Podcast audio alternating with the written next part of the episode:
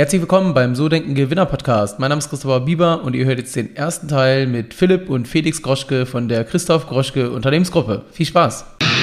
Die Bieber Vermögensberatung präsentiert den So Denken Gewinner Podcast.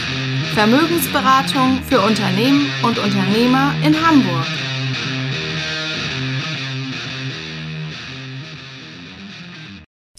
Ja, bevor es losgeht, noch ein kurzer Hinweis in eigener Sache. Leider gab es bei der Aufnahme ein paar technische Probleme mit meinem Mikrofon. Ähm, ja, zum Glück mit dem von Philipp und von Felix nicht. Und äh, ihr könnt jetzt quasi eines der witzigsten und charmantesten Interviews der letzten Monate genießen. Ich wünsche euch jetzt viel Spaß mit den beiden und los geht's. So, herzlich willkommen beim So Denken Gewinner Podcast. Mein Name ist Christopher Wieber und ich bin heute in Ahrensburg, nicht ganz weit weg von meinem Büro. Heute Morgen eine Stunde zur Groschke-Gruppe und ich freue mich ganz herzlich auf Philipp und Felix Groschke im So Denken Gewinner Podcast. Schön, dass ihr beide da seid. Moin. Moin, moin, schön dabei zu sein. Sehr schön. Jetzt hatten wir vom Vorgespräch schon gesprochen, derjenige, diejenige, die jetzt nicht irgendwie so automobilnah unterwegs sind, die werden vielleicht von der Groschke-Gruppe noch nicht so viel gehört haben. Mögt ihr ganz kurz erzählen, wer ihr seid und was ihr macht mit dem Unternehmen? Philipp, bitte. Also der Ältere darf anfangen, äh, also der optisch Jüngere, aber tatsächlich Ältere fängt jetzt an. Philipp Kroschke, 43 ein, Jahre alt. Ein Glück sind keine Kameras an. dann würden Sie das bestätigen, was ich gerade gesagt habe. Ähm, 43 Jahre alt, mittlerweile seit 16 Jahren im Unternehmen. Ähm, bin den langen Weg gegangen äh, äh über Außendienst, ähm, Innendienst und äh, nach äh, acht Jahren äh, Betriebszugehörigkeit dann in die Geschäftsführung gegangen, verantwortet tatsächlich äh, äh, wegen meines Weges äh, am Ende den, den Bereich Operations, also die gesamte Außenorganisation, Vertrieb, Marketing. Bin zusätzlich noch Vorsitzender unseres Bundesverbandes, also auch da auf politischen bzw. behördlichen Ebenen unterwegs. Und ähm, ja, was machen wir eigentlich? Ähm, vielleicht stellst du dich erstmal vor und dann gehen wir nochmal darauf ein, was ist denn das überhaupt, äh, was ich im Außendienst gemacht habe und warum das so wichtig ist, äh, auch jetzt noch jeden Tag, äh, dass ich genau diese Expertise gewinnen durfte. Genau, ich wollte gerade sagen, du hast ja die Frage noch gar nicht beantwortet und so, aber da können wir gleich nochmal drauf eingehen. Du steuerst uns ein bisschen hier in dem, in dem, in dem Podcast. Ähm, die Frage ja. war ja auch, wer wir sind.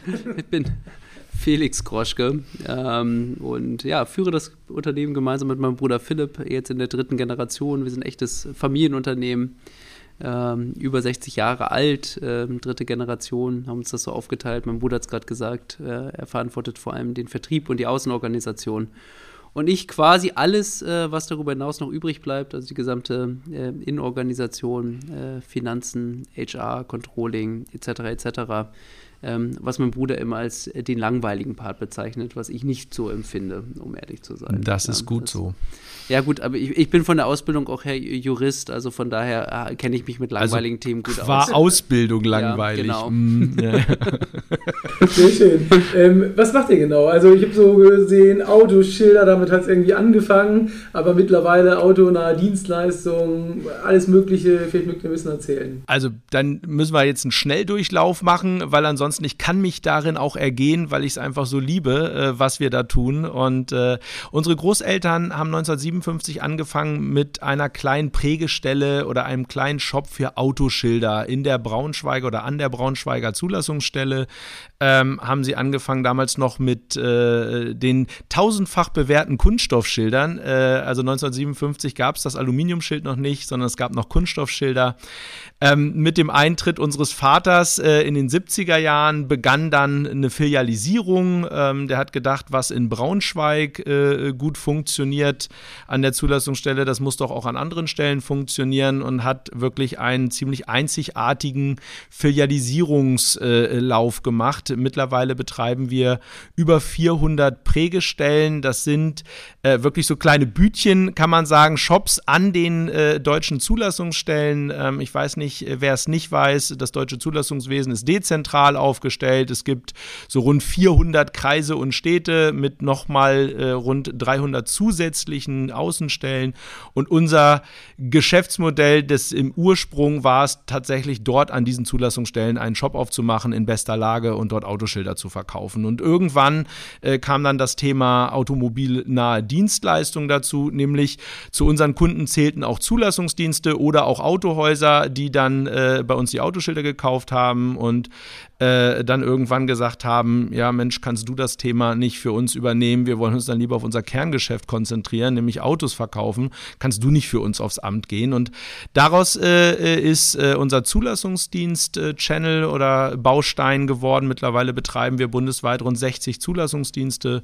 Ähm, vielleicht ganz kurz quick in, in, in zwei Zahlen diese beiden Channels. Ähm, 6 Millionen Autoschilder verkaufen wir so pro Jahr. Das ist äh, knapp 30 Prozent des gesamten Autos Autoschildermarktes in Deutschland äh, pro Jahr und wir führen rund eine Million äh, Fahrzeugzulassungsdienstleistungen durch ähm, äh, über die gesamte Organisation. Das ist auch, äh, da sind wir auch so bei rund 10 Prozent des, des Gesamtmarktes. Also da haben wir uns schon sehr etabliert und ähm, unser Vater ist halt Unternehmer vom richtig alten Schlag, der sieht überall Chancen und will die dann auch nutzen und ähm, hatte 98 den deutschen Autodienst gegründet, weil er gesagt hat, er muss sich breiter aufstellen. Wer weiß, ob das mit den Autoschildern immer so weitergeht und hat sich auf Flottenzulassungen konzentriert. Zulassung war ja schon bewusst, aber Flotten, Großflotten und äh, unser Gründungskunde Europcar äh, ist ein Vermieter. Da waren ganz andere Prozesse notwendig. Äh, die mussten IT-seitig begleitet werden. Da musste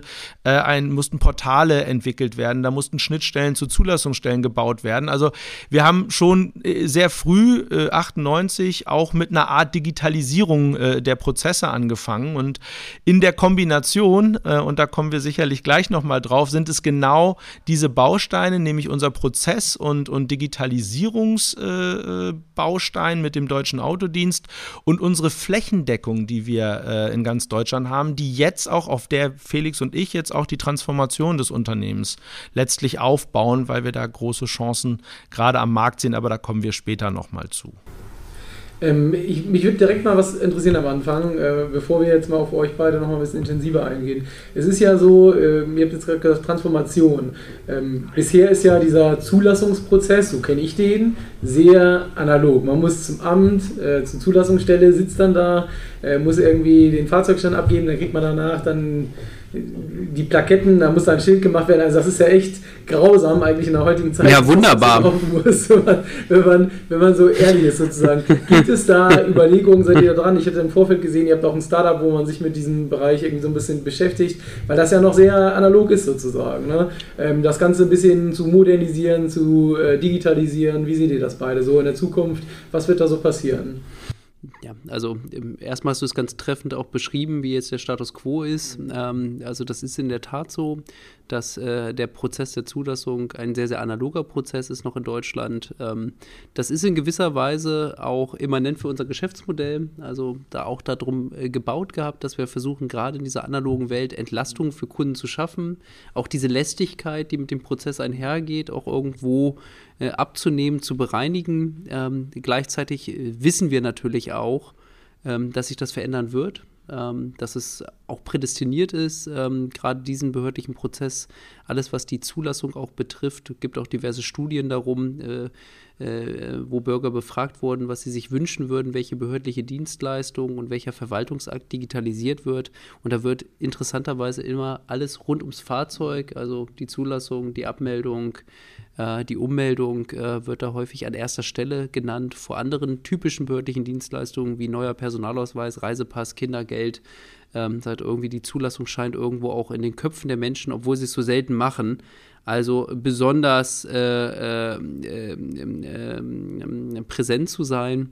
Ähm, also wir bedienen dieses Segment, gleichzeitig sagen wir natürlich auch, wir wollen Innovationstreiber sein, was die Digitalisierung dieses Segmentes anbelangt und empfinden uns dort auch in einer prädestinierten Rolle. Philipp hatte gerade das gesagt gehabt. Einerseits ist es so, dass wir heutzutage ja schon ähm, also als gewerblicher Anbieter der größte Anbieter sind, was Zulassungen anbelangt in Deutschland.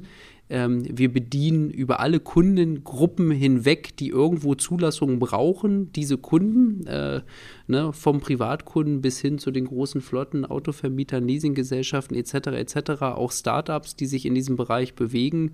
Und natürlich wollen wir den Prozess auch in die Digitalisierung treiben und haben da unterschiedlichste Bestrebungen, ähm, äh, wie wir die Transformation gestalten wollen. Das, was du gerade angesprochen hattest, ähm, äh, nennt sich CarTrust bei uns.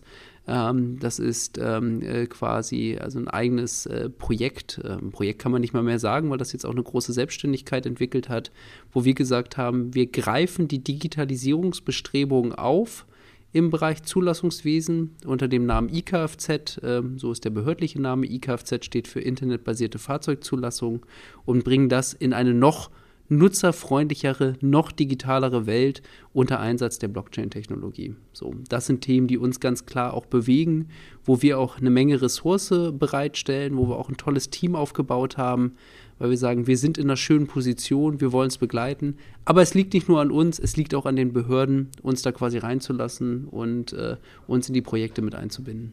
Vielleicht darf ich da noch ergänzen, weil es natürlich am Ende ist es bei uns äh, nicht nur, dass das jetzt modern ist, dass man das tut, also Digitalisierung, sondern mein Bruder hatte das eben schon angedeutet. Zum einen gibt es äh, nicht äh, alleine durch uns getrieben, sondern im Endeffekt durch ein Projekt äh, aus dem Bundeskanzleramt, äh, nämlich äh, Deutschland Online, die Bestrebung, überhaupt behördliche Prozesse zu digitalisieren. Für uns ist das der Baustein IKFZ, der am Ende in der Endkonsequenz und und, und das ist so ein bisschen das, warum wir es auch, es auch tun, ganz ehrlich.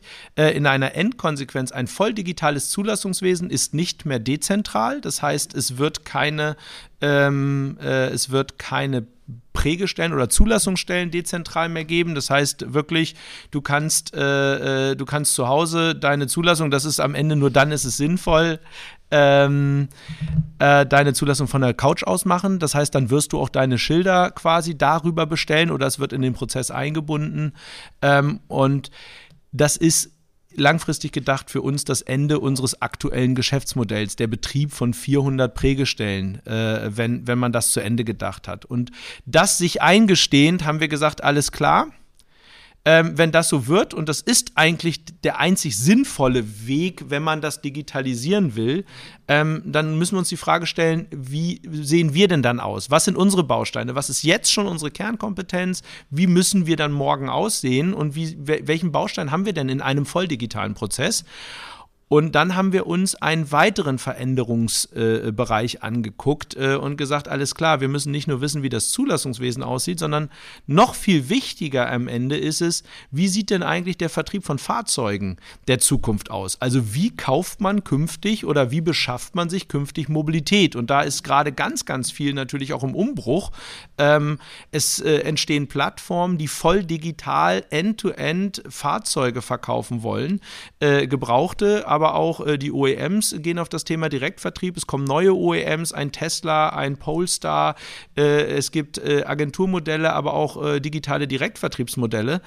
Und wir haben gesagt, wenn du den Kunden wirklich glücklich machen willst in einem voll digitalen Verkaufsprozess, dann musst du ihn auch zu Ende denken. Und zu Ende gedacht ist er erst dann, wenn das Fahrzeug zugelassen beim Kunden vor der Haustür steht. Das ist ein zu Ende gedachter voll digitaler Prozess, der natürlich irgendwo wieder in die physische Welt langt und haben daraus den Schluss gezogen und da haben wir dann auch noch eine Daseinsberechtigung und sind gerade unter Hochdruck dran, jetzt schon mit unserer Aufstellung zuzusehen, dass wir diese digitalen Geschäftsmodelle identifizieren äh, und vertrieblich bearbeiten und uns mit digitalen Bausteinen, äh, soweit es denn schon digital geht und das ist eine große Kompetenz von uns, dass wir das gut miteinander miteinander verbinden können, nämlich da, wo es schon digital funktioniert, äh, wo man mit digitalen Daten arbeiten kann, da haben wir das und können das digital, können aber auch aufgrund unserer Flächendeckung auch da, wo es analog sein muss, weil doch noch physische Dokumente äh, äh, verbracht und, und, und äh, äh, gemanagt werden müssen, können wir das mit unserer Aufstellung aber auch. Und das ist gerade ein sehr,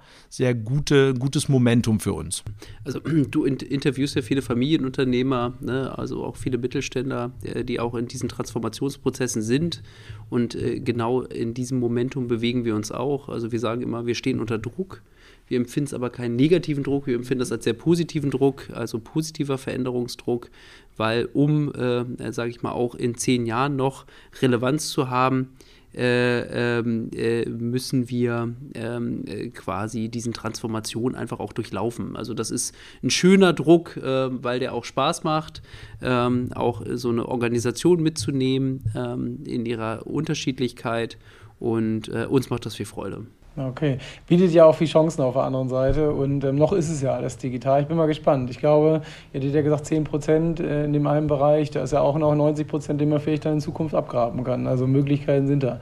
Ähm, bevor wir gleich nochmal weiter auf euer Geschäftsmodell eingehen, würde ich gerne noch ein bisschen mehr darüber erfahren, warum eigentlich, ich sag mal, ins Unternehmen rein. Also ich, ich stelle normalerweise, ich stelle normalerweise immer die Frage, ist man als Unternehmer geboren oder ähm, ist das Veranlagung? Aber bei euch beiden ist es ja so, ihr seid mit ins Unternehmen Unternehmen eingestiegen? War das schon immer auf der Agenda? Du hast gesagt, du hast studiert, du hast deine Ausbildung, glaube ich, im nahen Unternehmen gemacht, irgendwo bei euch.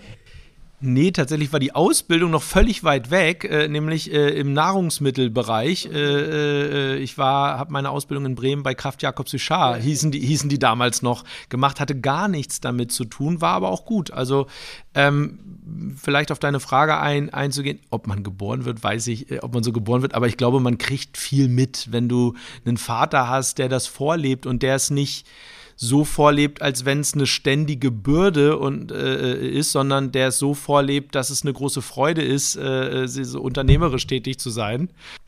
Also bei mir war das, äh, war das letztlich sehr früh klar, dass ich im Endeffekt äh, in die Fußstapfen meines Vaters treten will, ohne genau zu wissen, was es ist.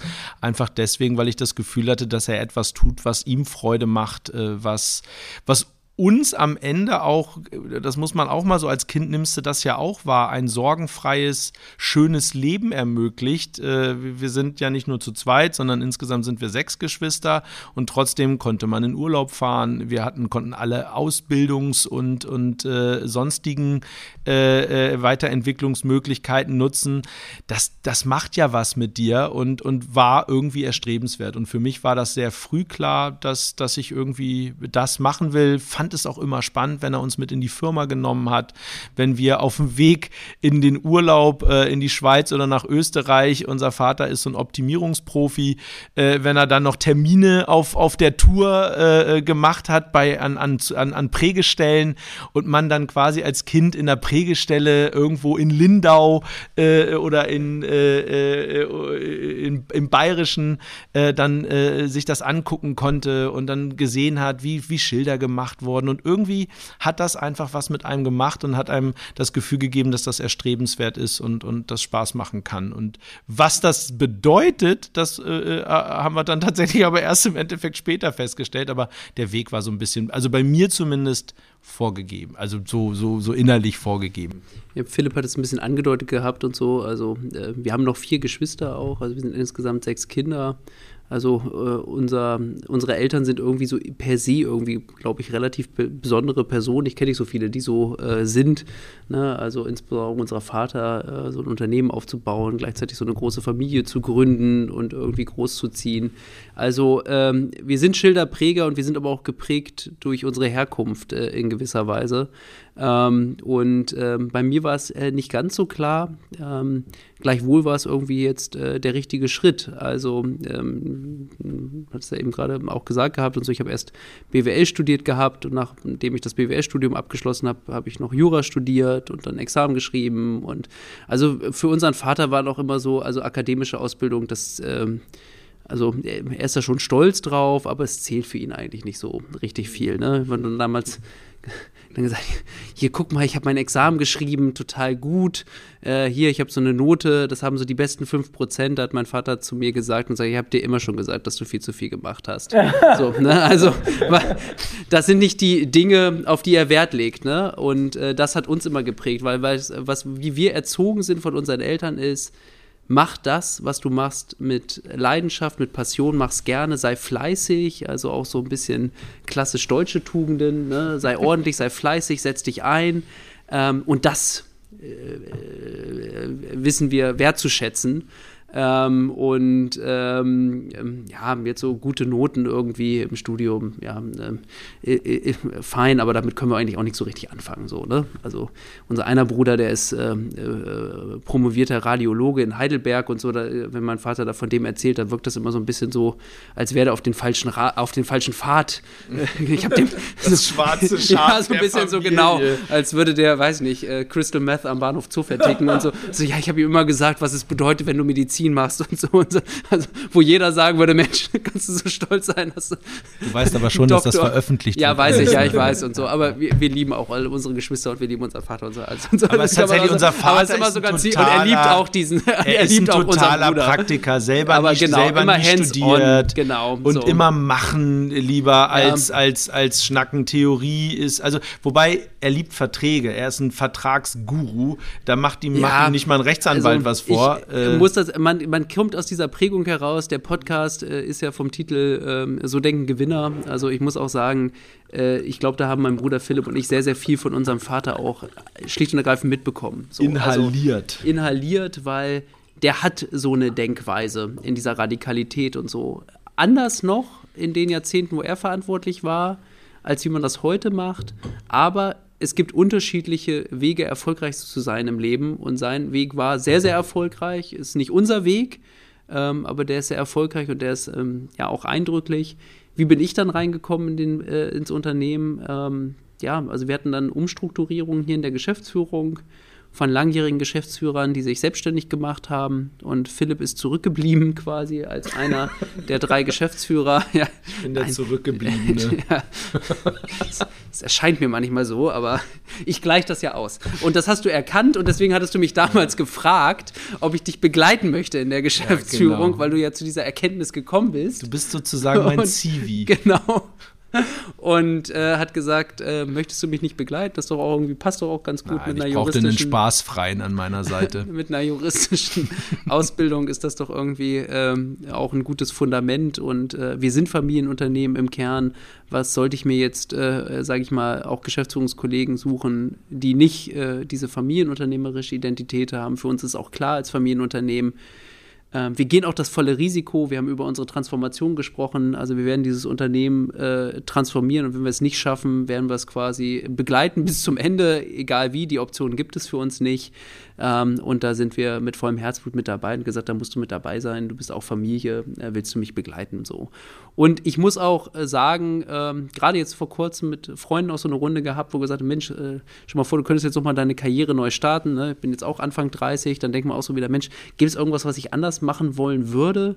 Also jetzt der Gedanke, irgendwo Anwalt äh, in der Kanzlei zu sein, der ist für mich nicht so richtig reizvoll, muss ich einfach auch sagen. Jetzt mit dem, was ich jetzt mache im Job, ähm, das wäre wahrscheinlich sonst ein Pfad gewesen, den ich beschritten hätte, aber ich glaube, den hätte ich irgendwann, wäre ich wieder abgebogen, hätte gesagt, nee, das ist nicht mein Track, irgendwie in einer Großkanzlei MA-Projekte zu begleiten. So, also. Ja, das, das war's. Das war der erste Teil und ich glaube, ich habe nicht zu viel versprochen im Intro. Ähm, eines der unterhaltsamsten Interviews der letzten Monate. Und äh, freut euch drauf, nächste Woche geht es dann weiter mit Teil Nummer zwei mit Felix und Philipp Groschke.